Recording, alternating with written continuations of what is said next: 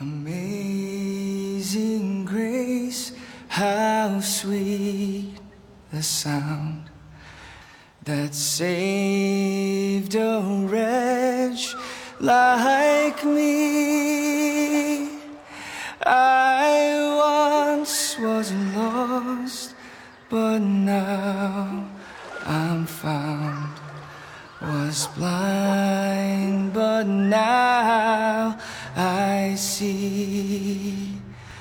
My chains are gone, I've been set free. My God, my Savior has ransomed me.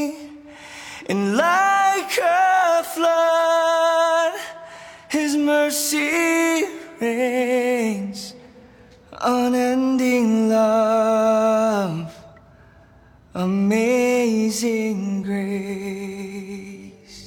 嗯、欢迎大家收听我们最新一期的秋后算账节目，我是雨薇。那今天想邀请我们的老朋友丁丁，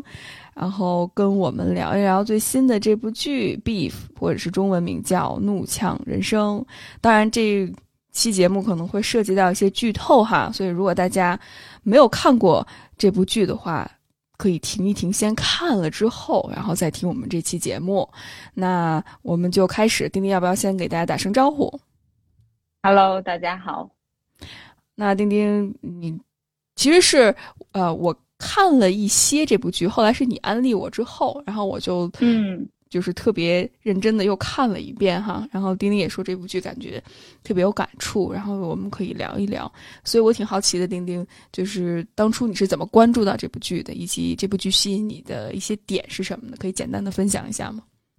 嗯，呃，我好像挺早就关注到这部剧，就是在它还没有开播，就是开始做广告的时候吧。嗯，可能也是大数据精准的推送给了我，就是因为平时可能也看脱口秀啊什么的，然后他又是艾利旺主演的嘛，然后加上又是这种亚裔的呃故事，所以说在他开播之前我就关注到了，后来基本上是开播了之后吧，我就差不多第一时间看了。而且我觉得好像这两年没有什么就是让我觉得特别好看的美剧，所以说其实这这两年我觉得一直处于比较剧荒的一个阶段，所以后来出来之后我就迫不及待的看，而且说它是一部喜剧片嘛，但我也没有想到就是对看了之后感觉就是也有爽剧的部分，但也有很治愈的部分，就是抑郁的抑郁，所以说呃就让我觉得，而且也会有一些特别感同身受的部分吧。所以这就是我最初安利给你的动机。嗯嗯，我觉着也是。看完这部剧之后，我其实一开始不是一开始我看了一点，后来我就放弃了，因为我看不进去。哦，嗯，我觉得特别有意思。呃，我因为我觉得可能对我来说，就是确实感觉到跟我在海外接触到的，就是亚裔的二代。就特别的像，嗯，但我觉着，就很多时候我看到第一集吧，甚至第二集，就我很难带入进去，因为我首先我不怎么看就是艾利旺的脱口秀，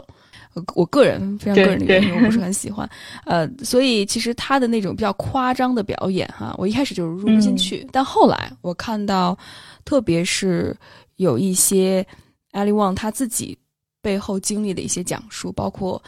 他开始去毁，就那个自毁的倾向表现出来，包括 Danny 他的那个自毁倾向表达出来。嗯，然后我会看到很多我之前看到的有关于亚裔的，特别是在美国亚裔的一些之前电影当中看不到的一些，无论是从啊《摘星奇缘》也好，或者是从《瞬息全宇宙》也好，看到了非常多不同的部分。嗯、啊，所以我真的深入看进去之后，发现哎，还是挺有意思的。包括最后的那种特别魔幻现实主义、特别虚无主义的那个部分，我也觉得特别有趣。所以我也挺期待今天跟丁丁聊一聊的。嗯嗯嗯，对，确实是一个大型爽剧加魔幻剧吧。我也觉得最后非常的魔幻。嗯，是是，那。我们要不要先聊一聊丁丁？就是比如说，在这部剧里，对你来说，你比较喜欢的部分呢？如果我们可以先聊喜欢的部分，嗯、然后我们再聊一聊可能会让你感觉到，就是你提到的那种很纠结、很治愈的那个部分。嗯嗯嗯，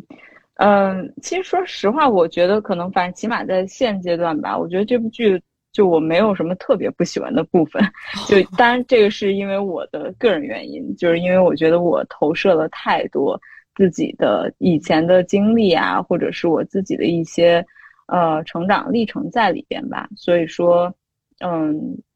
可能更多的是更多的还是说我是。带入的东西更多一些，呃，即便说可能它有一些带给我一些比较复杂的感受吧，但我觉得也都是蛮好的一件事儿，就是好像也是一个疗愈的过程。然后，嗯，特别相对来说比较喜欢的部分的话，我觉得就是这两个这两个呃人物吧，就是嗯，Amy 和 Danny，我都是可以说是非常喜欢的角色，就是我觉得塑造的还是蛮呃蛮立体，而且蛮有代表性的。对这个部分，我觉得是就是把他们的那种比较复杂的面相，嗯，我觉得展现的是比较全面的。然后，而且可能也让我去更深入的思考，就是可能就每个人带入的点不一样。比如说，你可能更多带入的是在海外的呃亚裔的二代这样子的一些角色，但是对于我来说，可能我更多的带入的是说，嗯，他们在这种就是遭受了创伤之后。然后自己会产生的这种自我毁灭的倾倾向，或者是没有办法，既没有办法彻底的自毁，也没有办法彻底的自爱，就是处在这种一个特别的纠结的这样的一个人生状态，然后生活完全就是一团糟。这个东西其实反而，嗯，就是这种展示吧，其实我是蛮喜欢的，我觉得很真实。我觉着创伤的视角的确是特别重要的一个视角，嗯，而且它不是像那种真的爽剧爽剧的那个模式，丁丁就是啊，从破碎到自由，然后我们两个就在一起了，然后一切就皆大欢喜，或者是都是父母的错呀，或者是都是文化的错呀，或者都是社会的错。其实我觉得他这部剧吸引我的一点就是它很复杂，就是我自己真的就是把我自己摁进去看哈。然后耐心去看的话，我会发现其实它有非常多结构性的视角。就是它所谓的这种创伤，它不只是我们经常说，比如说像《学习全宇宙》那种。我觉得大部分时候它是缺少这种结构性的批判的。它更多的是说，哎呀，东亚的父母多么压抑自己的子女啊，多么的闭塞呀，然后多么的封建呀。嗯，没有办法接受自己女儿不同的生活选择呀，等等，然后表达爱的方式都是那种啊，你好，你又胖了呀什么的。就是我觉得，呃，对我来说哈，即便我觉得我父母也有同样的影子，但我觉得有点太刻板印象化了，就是好像完全就是那种自我压抑的一种体现。但是很遗憾，就是比如说《全宇宙》里面，我觉得他很少去涉及到为什么。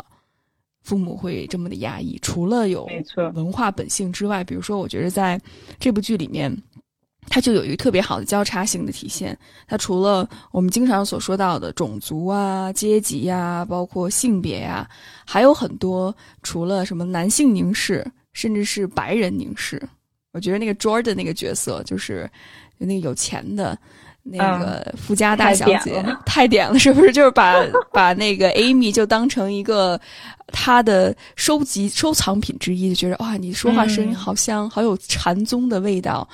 然后里面白人的角色就是对亚洲文化就完全是基本上是零，都是刻板印象的一种表达，所以我觉得特别的特别的经典。然后再加上这种种族歧视啊，比如说丹尼小时候被白人女孩霸凌啊，还有这种阶级跨越之难。还有就是，还有那种就是 George 就 Amy 的老公那种有毒的积极性，就是啊，一定要变得积极起来，你要总是把关注点放在那个积极的一面。所以我觉得这些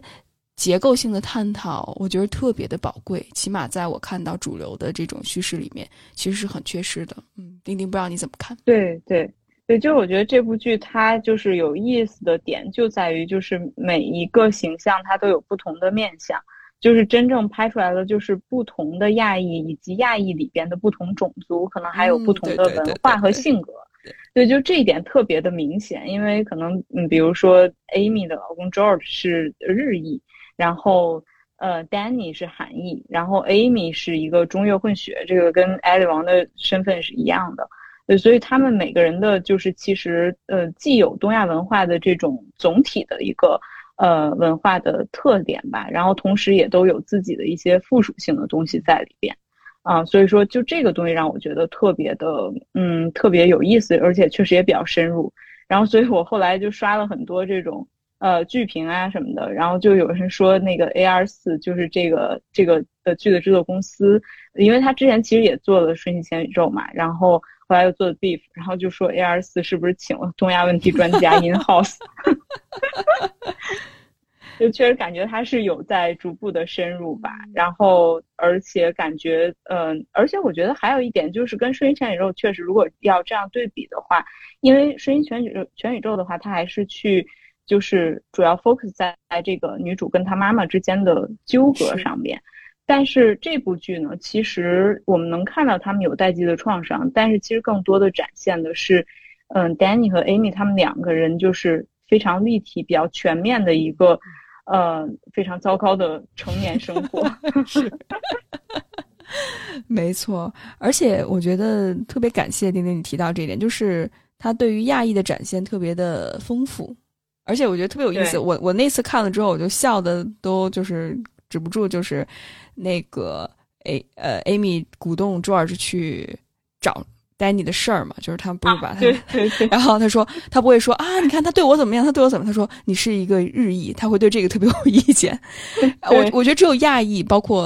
呃咱们之间中日韩之间的这种微妙的关系的人才懂。我觉得这些东西可能对于很多呃不懂得的人就是不懂，你懂了就懂了，你不懂就是不懂。所以我就觉得特别的特别的经典。我觉得他起码会有这种。超越所谓亚洲，因为我们觉得大部分时候，当我们想到亚洲人，可能想到都是中国，嗯，其实忽略了很多，包括其他就是东亚呀、南亚、东南亚呀等等一些这个之间的丰富性。所以我觉得这一点啊特别好。而且我觉着，既然提到神奇全宇宙哈，丁丁，我觉着还有一点我特别想说的就是，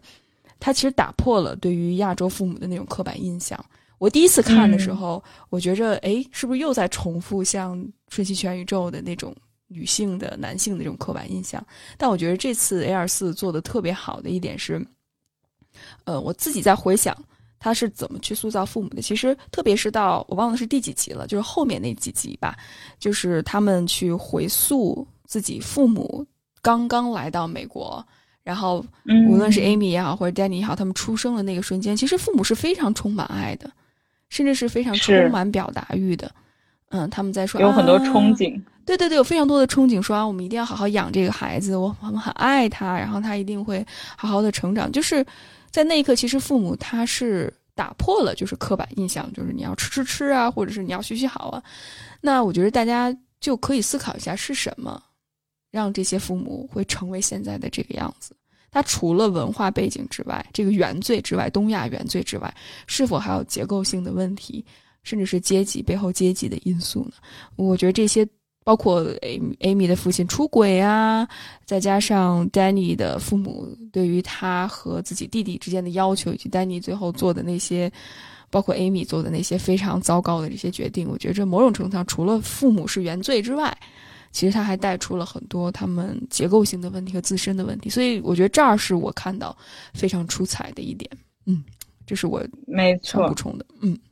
嗯嗯，对对对，就我觉得这一点也是我特别感同身受，而且当时看的时候可能带给我很多的思考，我就会去想，就是为什么，嗯，就是他们的父母作为一代移民，然后后来就变成了后来的那个样子，包括可能在。呃，开篇以及到差不多是呃中中后部的几集，就是也有对于 Danny 父母和 Amy 父母的一些展示嘛，就是现在的这个阶段。然后以及我就会去想，为什么特别是 Danny 为什么会变成现在的这个样子？就是其实的确是会让我引发很多，就是我觉得也是其实是跟结构有关的，并不是说嗯是一个个体的努力或者是怎么样，就是一代移民本身就是。非常的辛苦，然后，但是其实更多的时候，呃，一代移民，那比如说像 Amy 的父母，相对来说还算是比较 kind of 比较成功的一代移民，就后来起码有自己的呃房子住，然后看起来他们还能去旅游啊什么的，就是生活条件还不错。当然，尽管就是 Amy 表示父母的房子的贷款其实是他来给偿还的，嗯嗯，呃，后来包括 Amy 的中国老爸也非常点，然后就跟他说：“你什么时候给我们买一个度假屋？”就是这种。这种表述，对，但是总体来说，他的父母还是比较成功一些。但是 Danny 的父母就，嗯，虽然一代移民里比较惨的，等于说，嗯，因为表哥卖违禁品，然后 motel 也被转出去了，然后被迫回到了韩国，然后又跟儿子诉苦啊什么的。就我觉得，但是总体来说，其实一代移民很少，或者是也没有什么时间和机会去关注自己就是精神上的一个困境，因为都在忙于生存。是，但到了二代移民身上之后，我觉得这种问题或者这种代际的传承就会更加的严重。就是不管说他是一个成功者还是一个失败者，就 Amy 可能是一个相对来说普世意义上成功者，然后 Dan Danny 是一个失败者，但是其实他们都就是他们的思想精精神的层面其实都是 fucked up 这种状态。嗯，所以我觉得其实二代移民是承担了蛮多这种精神上的分裂吧。然后而且我觉得尤其是 Danny 是特别典型的，让我觉得是一个精神遗孤的状态。没错，没错。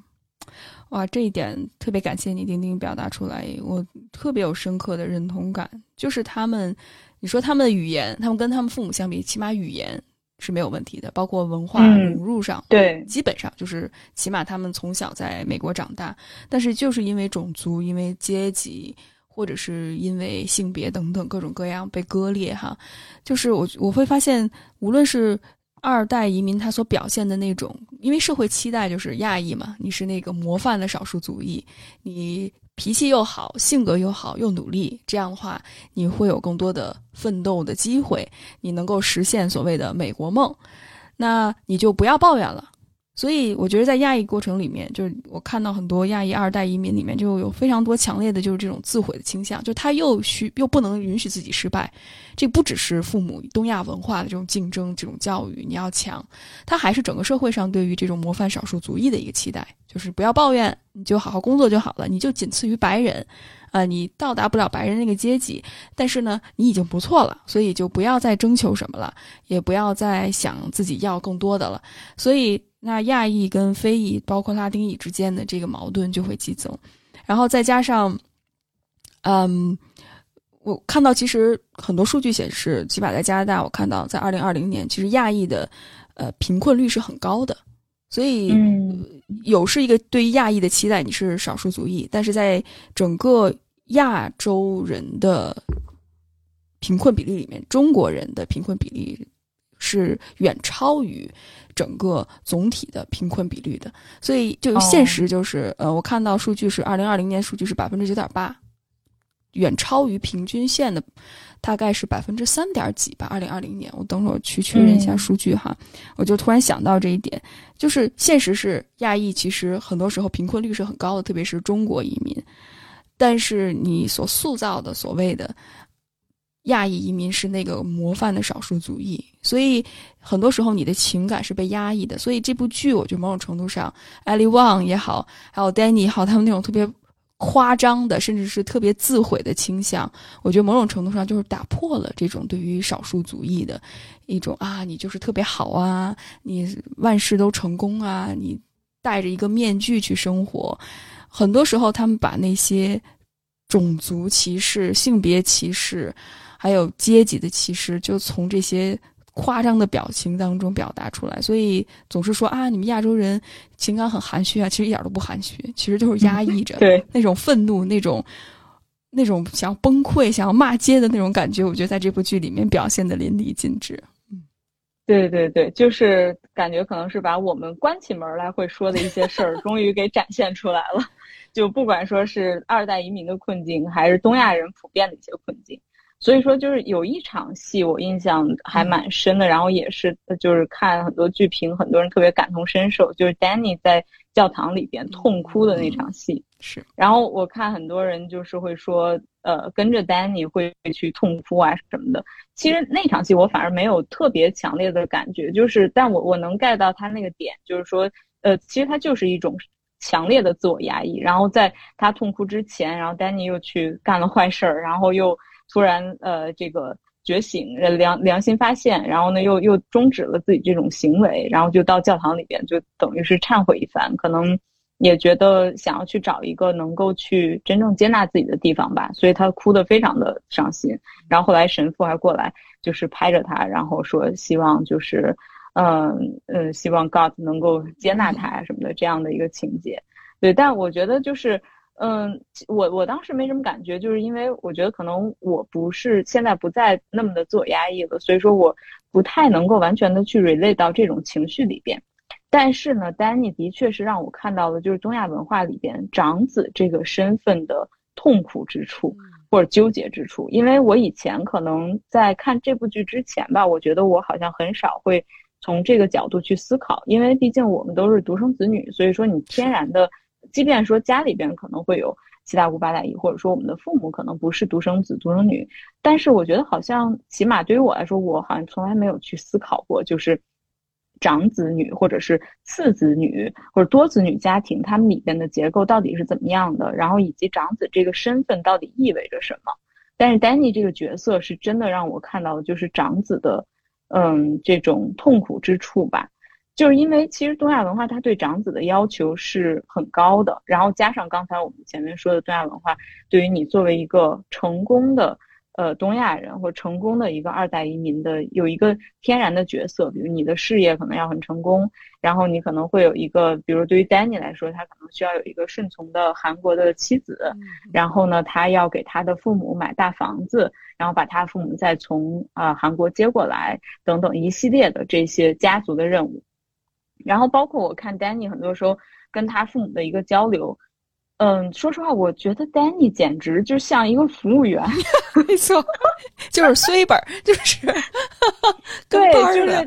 特惨，就是对，就是感觉就是天天给父母拎包的，就那种角色的感觉。父母对他可以说是毫无关爱，然后而且你可以看到他有很多的细节，他是非常需要父母的肯定的。就是在很多特别小的事儿里，比如说他后来给父母终于搞好那个大房子，然后展示的时候。说，哎呀，你看那个爸妈，你看这个，我给你们准备了一个电饭煲，然后是多么高级，然后就就这么小一个事儿，然后尽管那个电饭煲其实他是偷他表哥，偷他表哥的电饭煲，然后呃，但是他父母立刻就打断他说，哎，你为什么要给我们弄这个东西？然后我们有电饭煲，就是不需要或者怎么样。然后他又转而去，还想再去求这个东西，他又转而去跟他父母说，啊，那你看这个花瓶，就是看起来很奇特吧？然后但是。就是它很贵啊什么的，然后父母说啊，行了，我们要去收拾东西了。是，然后你就是感觉到他那种，嗯，那就是很很丧气的那种感觉。然后后来他父母又过来，他终于接到他父母，然后他父母对他说很感激他，然后说你真的努力了。哇，丹尼当时都要哭了，然后就抱着他父母嘛，然后说 OK OK，然后就就感觉他好像所有的东西，所有努力，呃，都 paid off，什么就是你就明显感觉到他被这个东西深深的情感控制着。就这个感觉还是挺，挺可悲的。嗯嗯，是是。那既然聊到这儿，丁丁，我觉着已经开启了有关于创伤甚至代际创伤的这个部分，我们就要不要进入到？虽然我们已经开始了一段时间了，我们都要进到自己的主题，就是 呃，关于创伤的这个部分。其实刚才丁丁分享到的，Danny 作为一个长子。或者是作为一个东亚人，他所承担的父母的这些期待，包括他的这些挣扎，哈。那我觉着，其实 Danny 跟 Amy 其实是非常典型的两个亚男和亚女，东亚男和东亚女，哈。那关于 Amy 的身上，我不知道丁丁有没有特别触动到你的，让你感觉到感同身受的部分呢？呃，我觉得 Amy 就更多了，因为 Danny 的话，毕竟他还是一个男性的角色，然后会有一些让我觉得比较复杂的部分。但是 Amy 的话，基本上我觉得我是就完全可以去代入，就呃，跟我在某一些阶段吧，我觉得是就是会有比较强的一个投射，就他那种追求做正确的事情，并且一定要做到极致，然后。其实他背后的目标是什么呢？就我觉得他背后目标还最大的动力，他还是想要去获得他人的爱和认可，就一定是出自这种原动力。但是他的痛苦就在于就是求而不得。就从这样的，就是当你看到他的原生家庭之后，你就会意识到他为什么会这么缺爱，就是他那种没有被别人看到过，没有真正被别人看到过，没有真正被别人接纳过，所以他才会。如此的缺爱，然后同时他又非常的痛苦压抑，因为他会天然的很恐惧，他没有安全感，他觉得一旦被别人看到了真实的自己之后，自己就不可爱了，所以他毕生精力都用于就是追求一个正确的呃人生的 image，嗯。然后去赢得赞誉，但这个赞誉又不是他真正想要的，所以说就几乎是每天处于一个崩溃的边缘。然后，而且再一点就是，我觉得，因为他也没有真正见过这种无条件的爱，是的，所以说他也没有办法去辨识。嗯，那最后呢，可能只是说用外人觉得比较好的一个价值去 build up 的一个家嗯，但是到底这个是不是他真正觉得呃能给他带来温暖的家呢？就其实还是很很虚假的，以至于就是到最后特别奇幻的，就是他跟 Danny 在野外谈心的时候，当时我就觉得那一幕也是特别的，让我觉得很又又很好笑，然后又很心酸。就是 Danny 就问 Amy 说：“那嗯，起码就是你的老公和孩子对于你来说应该应该是家的感觉吧？”然后 Amy 就犹豫了，然后她说：“I don't know。”就是我觉得特别有意思，就是两个人都两个他们俩都是特别需要家的两个人。但是呢，就这个交流是很混沌的，因为他们俩都不明白，就是何以为家的这种感觉。嗯嗯，是是，我觉着其实这么一说的话，这两个人真的是相爱相杀。往往这种相爱相杀，也是因为嗯其实他们的底层是很相似的，他们的价值其实都是建立在想要去。融入到大的环境当中，想要获得周围的人、父母，呃，无论是来自于西方的这套价值观，或者是来自于东方的这套评判体系，就是很混乱，就是你就想融入进去，想要获得认可，然后有的时候不得不戴上一个虚假的面具。我觉得阿利旺的那个笑哈，是我自己之前嗯在加拿大生活、特别典型的看到亚二代，就是二代的亚裔的移民，特别是中国移民女性身上特有的，就是那个、嗯嗯，就是那种假笑女孩，假笑，对对对，就是你能感觉到她的那个笑，就是就是为了给到对方一个认可，但是你她自己内心真的想到什么，你不知道。而且其实我发现很多亚的，我周围的我看到的二代移民的女性，当然男性我相信也有，但是女性特别多，就是抑郁啊、焦虑症特别的高，就是因为她嗯不知道自己是谁，他需要融入这个当地的环境，同时要符合所谓以白人为主的这种审美标准，但同时他又不是白人，所以他总是够不着，就是无论多努力，他都够不着。然后父母再加上父母有他们自己的 struggle，他们会对孩子的要求特别的高，希望通过自己的付出，然后孩子能够站在自己的肩膀上，成为人上人。但是没有意识到的是，整个结构性的问题，让孩子既有自己的身份危机，他又不知道自己是谁，又不知道自己到底应该是亚洲人呢，还是白人，他就是一个香蕉人。又不中又不西，所以在这个过程里面很纠结。那同时呢，他们又没有办法真正融入到当地的主流文化当中，所以我觉着某种程度上，他们这种强烈的吸引力，是因为我觉得 Amy 跟 Danny 彼此都在彼此身上看到了他们想要成为的东西。比如说，Danny 他当然希望拥有 Amy 的这种经济和社会的这种影响力。我记得那场戏里面，Danny 参加 Amy 的 party，然后 Danny 问嗯 Amy，、嗯就是到最后，呃，你拥有了这一切，会不会就满足了？然后 Amy 说不会，一切很快就消散了，就是永远得不到满足。包括刚才丁丁你说到的、那种 Amy，其实特别渴望，我觉得 Danny 身上的那种，就是我什么都不用承担啊，我就呃特别随心所欲的，然后我想干什么干什么，然后看似哈，但其实 Danny 身上那种枷锁也很深。所以他们看起来好像从对方身上都看到了自己想要但是没有得到的东西，但内核其实是一样的，就是有一种深深的自我厌恶感，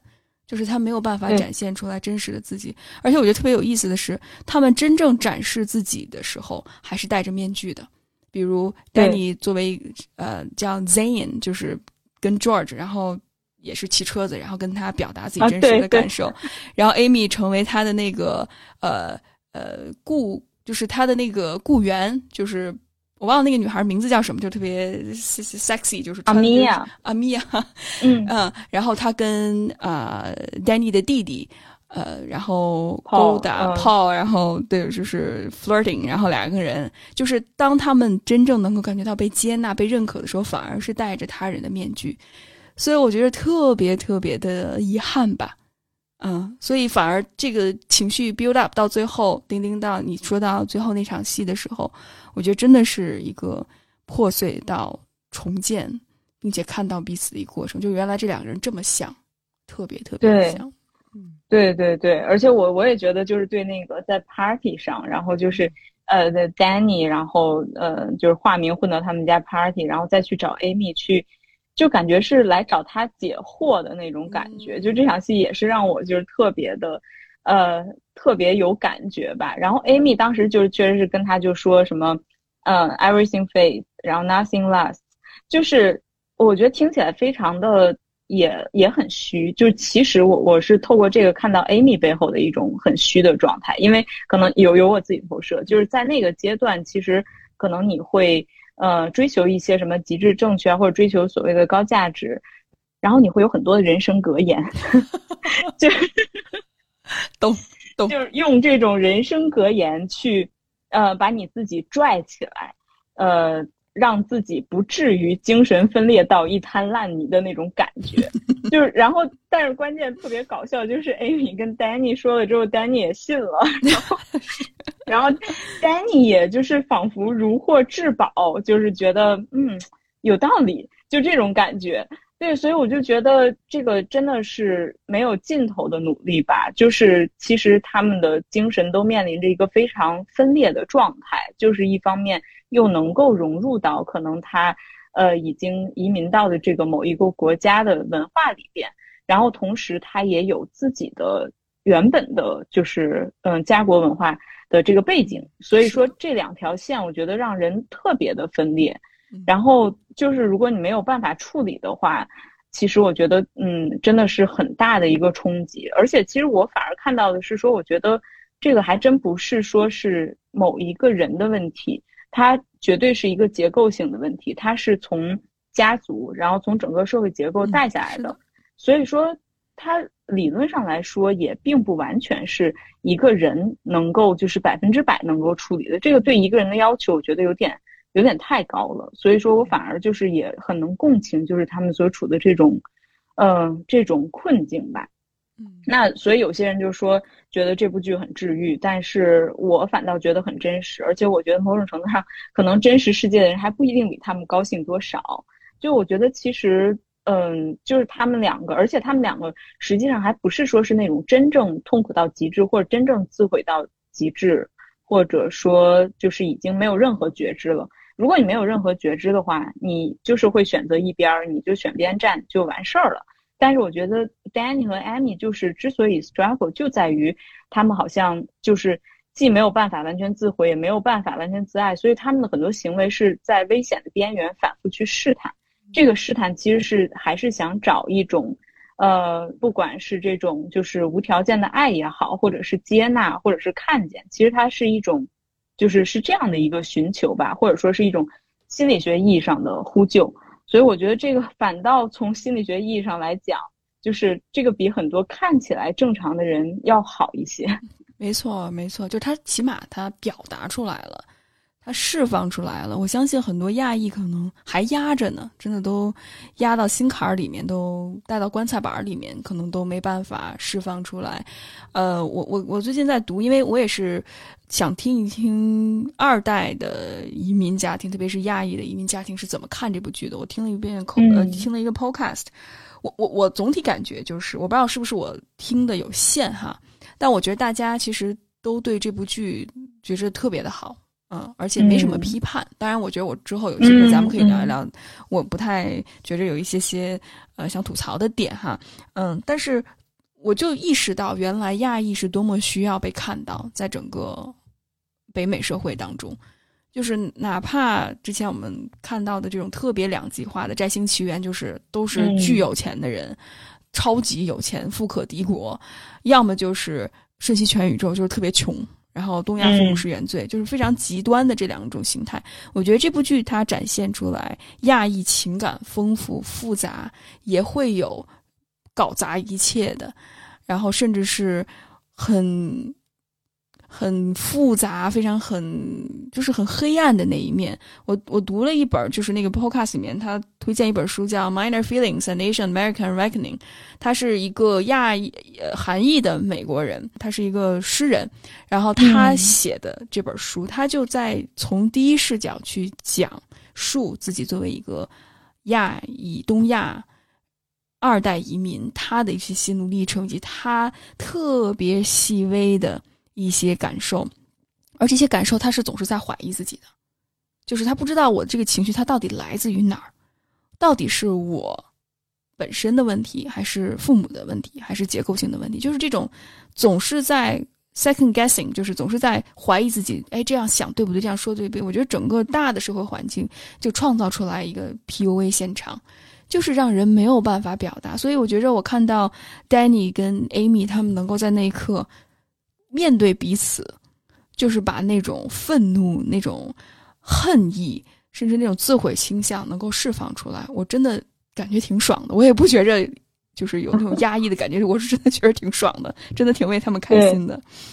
嗯，对对对，而且就是对，就是因为我感觉就是嗯，这种文化下或者这种结构下，就是非常容易让人游走在主流和非主流之间。是的，就 Danny 就是一个典型的例子，就是他可能是想融入主流，因为所 所有的，我觉得所有的二代移民应该说天然的意愿上，或者是还有来自他家庭的。呃，教育上应该都还是要求要去融入主流，要出人头地。是的，而且可甚至我觉得可能这种出人头地的愿望要比就是你没有移民的这些人，嗯，呃，要更加强烈。就是你更加需要去证明自己是这一个社会体系里边的成功者。是的，然后再加上可能又呃绑定上，比如说像 Danny 的这种长子，那他谋求的这个就是普世意义上的成功，我觉得就是要变成一个。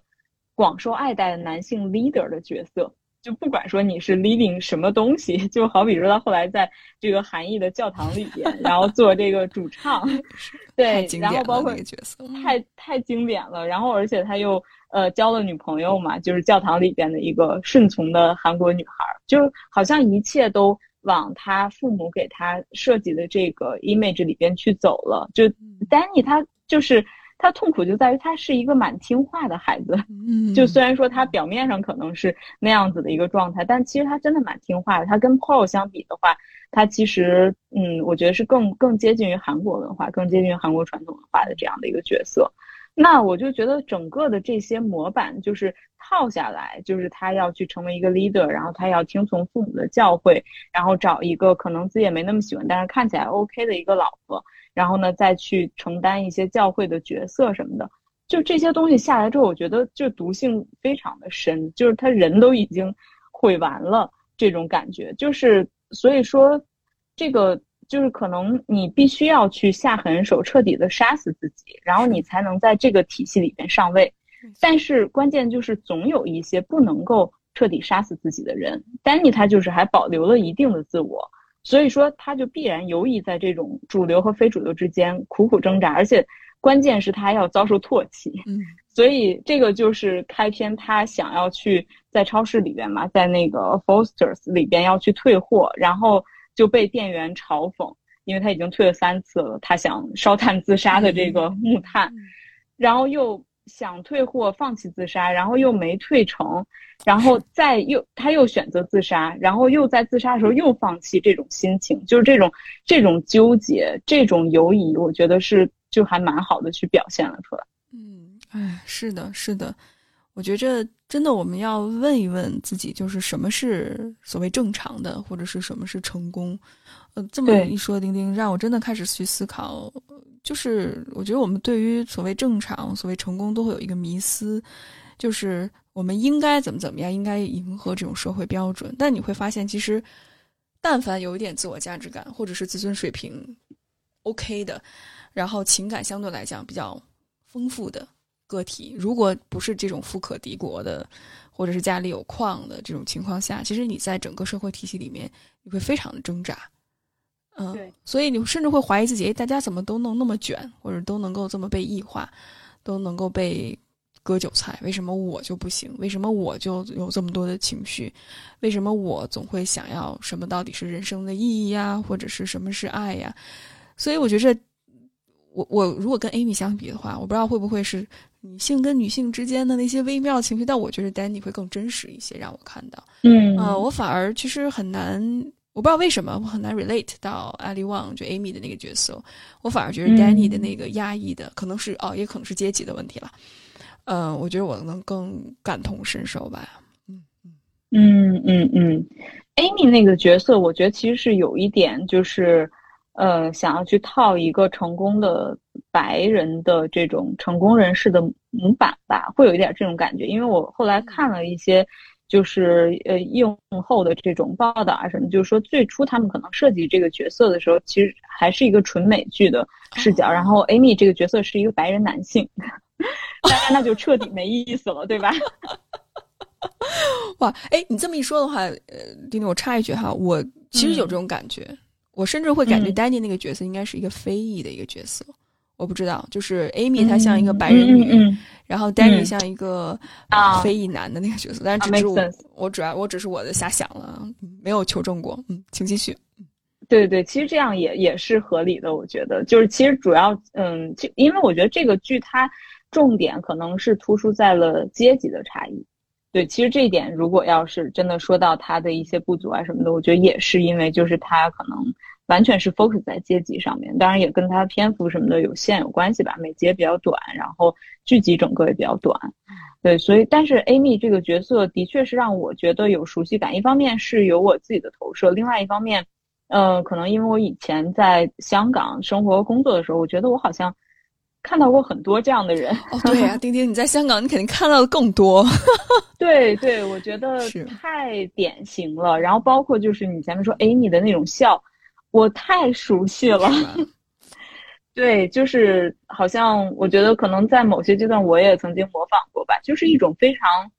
非常文明的笑容。嗯，呃，你要去展现你自己是 well behaved，然后或者是 well educated 这这样的一种状态。然后，所以说，Amy 的那个笑容，我觉得是呃太让我感同身受了。然后加上可能香港它本来就是一个殖民文化，然后或者这种买办文化吧，非常非常嵌入的非常深的一个地方。所以说，你天然的在那样的环境里边，其实呃，我觉得包括我当时也是没有，呃，我甚至都没有考虑过我有选择，你就是觉得我一定要变成跟他们一样。就是这种感觉，所以我觉得 Amy 是一直在努力的想要变成一个白人，或者是尽量去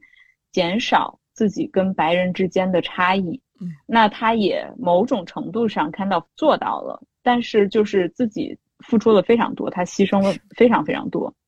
然后包括在那个。嗯，在拉斯维加斯，他们就是开会讲座的那一次，然后当时 Amy 在台上，我觉得说的那番话也是特别特别的点，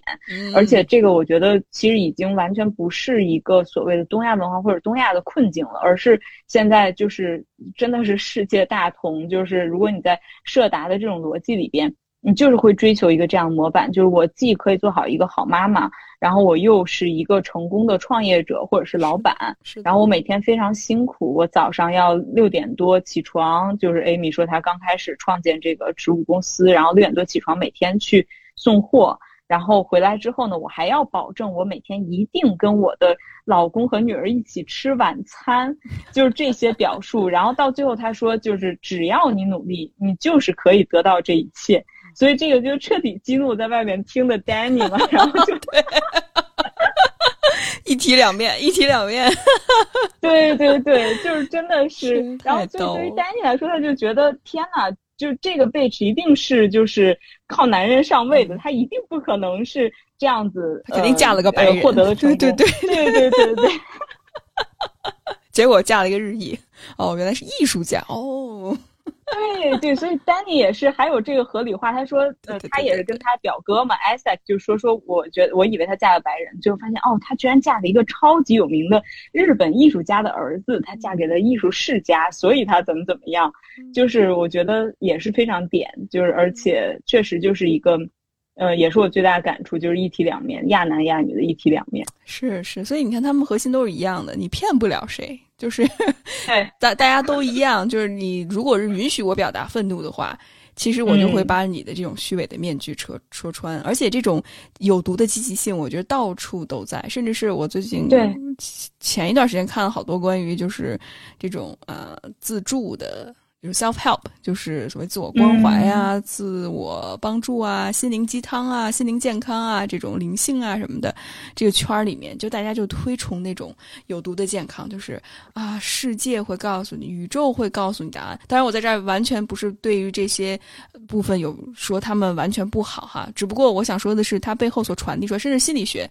有的时候会传递出来这种有毒的积极性。如果你没有结构性的视角的话，你会觉着啊，只要你努力，一切都会好。只要把关注点放在积极的那一面，呃，家庭跟事业都能够平衡。包括那个向前一步，呃，那个作者我忘了他叫什么了，他所宣传就是女性领导者，只要你更好的规划好时间，都是可以的。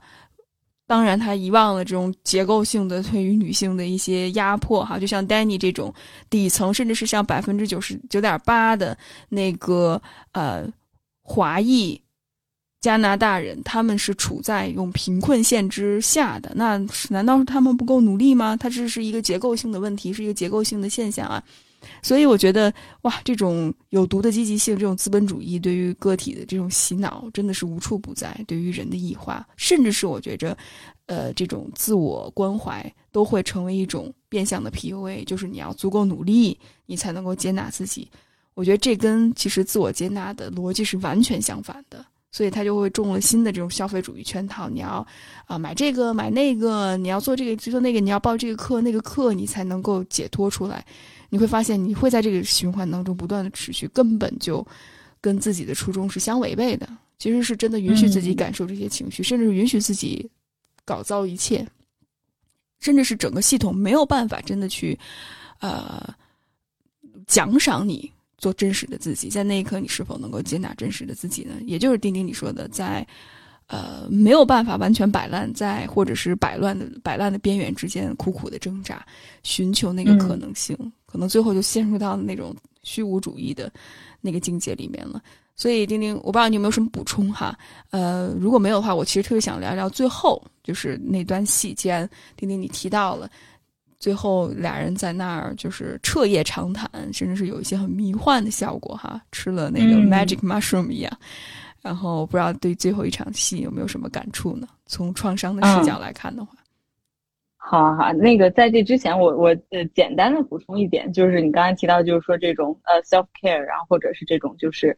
think positive 的这这样的一些理论吧，呃，就是或者包甚至包括积极心理学啊这些东西，就是当然我我的了解也不够，不能说完全的透彻。但是我觉得这个其实就跟那个 George 当时拉着 Amy 每天晚上写什么感恩日记，然后或者是两个人，呃，面对面，然后要手对手，对对，就手对手，然后要去注视对方，可能长达三四十分钟还是多久，就是简直就是 torture。就我觉得这个就是其实某种程度上就是一种自我 PUA，就是因为这个它不是一个它的形式可能是自我关怀，但是没有慈悲在里边。没有对自己真实感受的接纳，或者起码是真实感受的感知和觉察在里边，所以真的是非常非常有毒。然后再把这些东西，再跟整个呃资本主义的结构，或者是这种设达的逻辑放在一起之后，那真的就是人就是会头也不回的走上异化的道路吧。嗯，对，所以我觉得这一点确实是也让我非常有感触，也是我自己在。就是疗愈过程里边，或者是学学习心理学的过程里边，就是我会，呃，持怀疑的立场的一些呃一些方向吧。嗯，然后最后那场戏，确实我我最后一集其实我看了好几遍，就是呃，因为也有一些我自己投射的情绪在里边，然后所以我就觉得最后一集特别的让我觉得，嗯，有触动吧。就因为我觉得这两个人是，呃，确实他也是一个很奇幻的一个呃一个效果，或者很很奇幻的一个情节。嗯，如果是真实的生活里边，我觉得可能比较可悲的或者比较现实的来说，可能你还就是一辈子都遇不上这个能够这样去看到你的一个人啊。但是这个剧就是给我们提供了一个，呃，提供了一个情感的发泄口吧，就是通过这样的一场戏。然后，而且我是觉得，就是他们俩通过这样的一个，就是最终能够把这个防御卸下来，其实也是有前提条件的，就是因为他们俩都觉得自己要死了，就是呃觉得已经马上都要死了，也就无所谓了，所以说才终于把自己的那个防御卸下来，就不像说过去不管是 Danny 去呃化名，然后跟 George 接触的时候，或者是 Amy 呃怎么怎么样的一个阶段，就是他们都已经完全没有伪装了，就是真正回归了最真实的那个状态。然后才说，呃，看见了彼此啊什么的，所以这个东西我觉得是最后创造出了一种就是一种亲密感吧。但呃，可能跟爱情我觉得没什么关系，就是呃是一种灵魂上的亲密感，是两个人能看见对方底色的一种亲密感。然后再到就是最后一个场景，就是 Danny 中枪了，然后躺在病床上。我觉得那个场景就是艾利王的演绎，我是就是还蛮击中我的，因为他当时就是坐在那个 Danny 的病床前，然后就是眼神非常崩溃的，就是坐在那儿，然后看着 Danny。呃，我觉得我特别能共情，虽然说可能他已经不是我现在的状态了，但是我感觉就是呃，如果说我投射进去 Amy 的角色的话。我会觉得，就是我刚刚经历了我人生历程之中 最大程度上的看见和被理解，然后我马上又要被剥夺这一切，就是这种感觉，就是那种崩溃的感觉是特别难受的。然后呃，后面就是等于说是，嗯，Amy 呃躺到他的床上，然后怎么呃就是两个人相拥啊什么的，直到呃最后一秒，Danny 的手抬起来，然后也也回揽了他。就是，嗯，就有很多人会说，就是，呃，会有一部分吧，会有一部分 评价或者是弹幕什么的，然后会会就是设想他们俩以后会发展爱情线啊什么的，呃，对此我觉得我是蛮持怀疑态度的，就是，嗯，对，但我不得不承认，就是我非常诚实的说，的确，我也可能有那么一两秒的时间，就是涌出了一点对于浪漫爱的幻想。但是我很快的又回归到了现实里边。我觉得，呃，首先就是这个东西可能它不能够仅仅概括为爱情。我觉得更多的是一种精神上的，嗯，brother and sister 这样的一个状态吧，就是两个人真正看见彼此灵魂相通的状态。这个东西我觉得跟爱情可能关联性不高。然后呢，再一个就是我觉得，嗯，就这样的一种理解，其实它。并不一定就是能够有条件指向爱情，因为现实来说，这两个人的阶级差异什么都非常大，然后所以说也并不是说一个简单的被看见、被理解就能够搭建起来，就是好像爱情的那个 Y 或者是那种，就这些东西好像不是一个简单的说理解或者是一些性张力能够去能够去解决、能够去愉悦的问题。就是现实生活里边，他们两个可能还是两个世界的人，这样的一种状态。对，所以说，嗯，而且再一个点就是，可能还有对 trauma bonding 关系的一种批判吧。就是他们俩的这个关系肯定百分之百是一个 trauma bonding。是对，所以我觉得，其实这只是一个开始，就是只是一个他们发现了自己创伤、看到了自己创伤的一个开始，但是。嗯，其实后面的路还很长，但是同时呢，我又感动于，就是说，嗯，不管怎么样说，这两个人都存活下来了。虽然说就是他们是破碎的，但是 broken but alive，就这种这种感觉，又会让我觉得有一种对这两个角色有一种特别宽容的感觉。就是无论他们怎么样发展，我觉得都很好啊，因为都已经活下来了，有这么坚韧的生命力，然后他没有去彻底的杀死自己。某种程度上也蛮好的。嗯嗯嗯，是的，是的，我觉得这种破碎特别容易把两个人紧紧的连接起来。当然，我也非常认同，它是不是爱情呢？它可能不是，甚至是对它可能就是一种创伤性的连接。那说到爱情的话，其实是需要两个人相对保持比较成熟的情绪、情感、人自我觉察能力，包括沟通和共情的能力，哈。呃，但起码我在这两位主人公面前，可能他们暂时还没有真的去开始去做这个部分的自我成长的功课，而且我也不相信改变是通过一场巨大的改变，两个人就一下子从零到一百，或者是一下子就成为了一个天才。我我觉得这种特别。呃，戏剧化的一种改变，或者是浪子回头的这种改变，哈，在现实生活当中其实不容易发生。嗯，当然会不会有可能呢？也有可能，但是我觉得确实它不是爱情。呃，但我觉得即便如此的话，也并不会阻碍我觉得观众们对于两个破碎的个体彼此看到，呃的这种那一瞬间的一种感动。我也觉着很多时候就变得很宽容，就是两个人都已经能够挖自己，能够变得这么坦诚了，跟一开始相比，呃，在那一刻某种程度上彼此看到了彼此自我厌恶，彼此接纳了。彼此厌恶、自我厌恶的那个部分，我觉着在那一刻是特别打动人的。所以我看到那一点，我也觉着其实挺稀有的。但我觉着这也这也是我对这剧的批判吧，就是我觉得可能这种跨越阶级，嗯的两个人彼此的和解，其实其实挺难的。呃，甚至是我觉得两个不同阶级的人，他们就是使用的语言都不一样。所以，即使出现了这种车祸，甚至是吃了中毒的水果之后，他们两个是否在那一刻能够彼此和解呢？甚至是，嗯，是否能够放下自己的 ego，放下？特别是 Danny，其实他做了非常多，我觉着其实挺严重的事情。甚至我会怀疑，如果现实生活当中他事实都有一些自恋的倾向了，就是他会不计一切的，甚至是。呃，会使用一些撒谎、欺骗的方式，呃，去。当然，我觉得这也是底层人的一种生存的策略哈。这个东西我我很难说，但是他能做出来这种，甚至有一些，呃，就是 so sociopath 的那个倾向，就是有反社会性人格的一些部分的话，我真的觉着他是否在那刻能够打开自己呢？这是我画问号的。我我完全不否认他有这种可能性哈。但是在现实生活当中，基于我看到的有关于 Danny 的一些论述的话，他在那刻是否能够真正打开自己，然后跟 Ali Wang Amy 的这个角色有这么深入的对谈和交流，以及两个人能够这么迅速的和解，我不知道，丁丁。所以这是我其实有点带入不进去的一个点。嗯嗯，对，确实，这就是整个其实 Danny 的这个角色，我觉得设置的也是比较。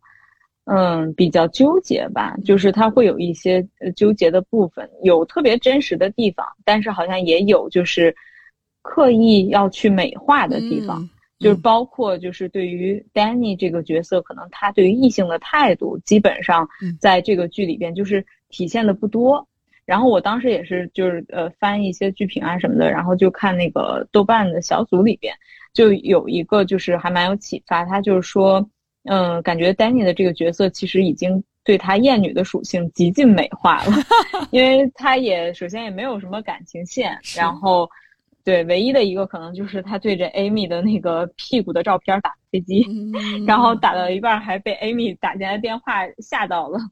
呃，然后其他的就没有太多的一个这方面的一个表达吧。但是呢，实际上呃，可能更多的我们看到的是说他自己的一些呃 struggle，然后他做了很多事儿，然后很很多坏事儿，然后呃也也有一些有后果，有一些没有那么大的一个后果，然后以及到最后他可能又去回归到自己呃善良的这种本心吧。对，所以这个确实就是挺嗯挺奇特的。然后，但是同时也会让我去思考，就是说为什么他会一步一步。就是走到这样的一种境地吧，就是包括可能里边的有些角色对他也有美化，比如说他前女友，他前女友可能对 Danny 就是一呃一种，嗯，就是一种非常理想化的一个投射也好，或者是理想化的印象，就觉得说 Danny 是呃喜欢小动物，然后从小很善良，然后以及他照顾弟弟啊什么的这样的一些角色，嗯，但实际上我觉得。呃，丹尼其实在他成年之后，完全就是一个丧家犬一般的形象，就是基本上他成年之后的这个状态吧，就是跟他前女友眼中的丹尼其实是大相径庭的，就是他已经在这个过程里边扭曲了，然后实际上真正在现实生活中的确就是再往回去转回来，我觉得是很难的，有这么大的一个逆转，这个确实是很难的。嗯嗯，是的，所以我觉得看那出戏，我我特别能理解主创他想表达的那种跨越阶级、跨越性别，甚至是跨越自己的经历，然后达成这种就是人与人之间的和解哈。但是我不知道，我可能看到的过程里面，我其实挺难代入的。我很我很喜欢背后的这个信息，呃，嗯。但是我觉着其实我很难投入进去看，嗯、所以总觉着有，包括我看，其实 Danny 的这个角色，我总觉得他像一个黑人，我不知道为什么我总觉得像黑人。然后我看 Amy，我确实觉得他有点像个白人，就是某种程度上，我觉着我可能一开始没办法代入的原因，也是因为我觉着我。不知道是不是我自己不够了解亚裔二代哈，所以这为什么我听了很多他们的一些播客什么的，呃，但是我还是觉着隔层纱，还是觉着隔层纱，所以这是我非常嗯个人的意见，嗯这是我非常个人的意见，嗯对，我觉得其实可能有一部分也是，就是说它比较，它还是有点像是一个类型剧的这种感觉。就是虽然它可能想要去呃呈现一些相对比较宏大或者是一个比较美好的愿景，但是它更多的还是从类型剧的这种创作手法去出发，所以它主线还是以阶级的这种视角吧。但是也许是由于它没有太多的去引入。呃，比如说现在的社会的这种结构化矛盾，或者是男权女权之间的这样的一些冲击，是嗯，所以说会好像总会让人觉得好像哪里缺了一块儿嗯这样的一种感觉，嗯但是还是会有一些小小的缝隙，你是能感觉到，就是 Danny 这个角色和他的一些厌女的倾向吧。嗯就比如说、呃、，Danny 当时跟他表哥 Isaac 就说说他绝对不会找白女的，怎么怎么样嗯。是的，就是我觉得特别逗，就这一点其实，呃，我也给我自己带来了很多的，嗯，就是对于 Danny 的批判吧，给我自己带来了很多 struggle，因为就是呃，呃，我觉得我可能也是一个女权做题家，某种程度上，所以说，呃，一方面我个人觉得我我的确还蛮喜欢 Danny 的这个形象，或者是这个演员 Steven Yeun 的这种形象，他让我我觉得 Danny 是呃对我来说是很 sexy 的，就不考虑他做那些坏事儿哈。嗯，然后但是同时就是 Danny 的这种表述，就是说绝对不会找白女什么的，嗯，这也并不妨碍我嘲讽他，就我觉得也，很我觉得实在是太搞笑了。就是现实就是 Danny 不可能找到白女，然后他只是说呃，就是演他要把这个东西掩饰，说我要找一个顺从的呃韩国女孩，然后可能呃还绑定上这是认同我父母的价值观和要求。嗯，这个里边就折射出 Danny 他自己这种自卑、这种无力，他只是说表面上用一种非常强硬的状态去表达出来了而已。然后就就是这样的一一一种，就是一种从从他的一个外在的表现去看他内心状态的这种感觉吧，就突然让我觉得 Danny 特别的熟悉，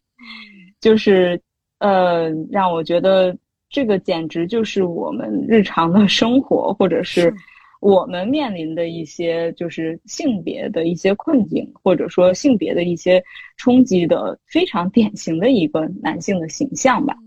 所以甚至就是，我就觉得整个的观片的过程里边，我可能不忍也不想去责怪丹尼，或者是去去激烈去批判丹尼。就是这个并不是觉得这种不忍，并不是出自于我我滥情，或者说呃我我很圣母，而是说我觉得这个就是我们的生活，然后并且是我看到了，就是说因为是结构化的困境的存在，包括性别的结构化的困境存在。所以说，亚男和亚女是一体两面的。正是因为有这样的结构，才会有了 Danny 呃 Danny 这样的男性和 Amy 这样的女性，或者说我们这样的女性和那样的男性，就是这个完全是其实是不分你我的。从本质上来说，没错，没错，就是他们两个，只不过表现形式不一样，但是内核是非常一致的。嗯，而且其实我觉着 Amy 身上有很多艳女的部分了。我觉得到时候我们可以再说，包括她跟 Naomi、Naomi，她跟她的闺蜜啊、之间的这种关系哈。但是我觉得今天时间 可能有限哈，丁丁，呃，嗯我觉着我们有机会可以再聊，如果有机会的话。但是我真的想说，嗯、如果我们能够有一个结构性的视角的话，其实能够从更上帝的视角去看到个体的一些选择。我们不认嗯同他们的选择，但是我们对于他们的选择能够保持一个比较慈悲的心态。就是我了解为什么，嗯，我不会觉着你是完全十恶不赦的人，或者说你们的家庭是十恶不赦的，或者是东亚文化就是十恶不赦的。我们能够打破这种非黑即白的价值观，能够去释放自己压抑的情绪，能够真的去接纳自己的情绪，并且把这些情绪转变成为我觉着自我接纳，或者是啊、建立关系，互相彼此看到彼此脆弱的很深层次的部分。我觉得这个片子还是有非常积极的意义的。那最后，丁丁，我嗯知道时间可能呃呃不多了哈，有没有什么你最后嗯想补充的呢？嗯，对，其实我我的感受也是跟你刚才说的是类似的，就是因为到最后，我反而是因为看到了大的一个困境之后，呃，我会不想再去责怪某一个个体，或者是不想再去，呃，就是单纯的批判某一个个体做的什么样的选择，因为我觉得这件事儿就是太难了，是整个代际创伤给每一个个体带来的，包括移民一代、移民二代，或者是作为一个东亚人。可能我们多多少少都会有这样的一些结构的困境、文化的困境和家族的困境。所以说，一个人他处在这样的一个嵌套创伤的家族结构里边，嗯，真的很难能够去彻底的翻身。当然，我觉得幸运的也是，其实如果说你真的想要去拥有自己的选择的话，你是可以去找到一些方法去怎么样做出自己的选择的。但是，我觉得到最后，我反而是更加尊重了。就我更加理解了尊尊重别人选择的意义，就是其实，我觉得如果从一个慈悲的视角来看，就是每个人做出他的选择，可能都已经是他能力范围之内，或者说他目前阶段权衡下来最适合他的选择，那我觉得也无可厚非。所以说，很多东西真的不是非黑即白的，并不是说一个人他努不努力就能去解决的。反而是需要就是有有慈悲心、有觉知的去看他这个选择吧，去看他为什么走到这一步，然后反而会建立更多的理解。嗯，是的，我非常认同，也特别感谢丁丁的分享。那也嗯，要不丁丁说一下你的播客，要不要跟大家简单介绍一下？啊，好啊，好啊，就是我现在也是自己在尝试去呃做一些我内容方面的初创吧，然后所以说我现在有一个自己的独立的播客叫另辟蹊径，就也欢迎大家关注。后续这期节目应该也会同步更新到我的播客上。嗯，好啊，那在这儿推广，帮钉钉推广一波钉钉的新播客《另辟蹊径》，谢然后会把钉钉的具体的链接什么的，然后分享在我们的文案里面，欢迎大家关注一波。那非常感谢丁丁做客我们今天的节目，我们期待下次的交流。好啊，拜谢谢雨薇，拜拜。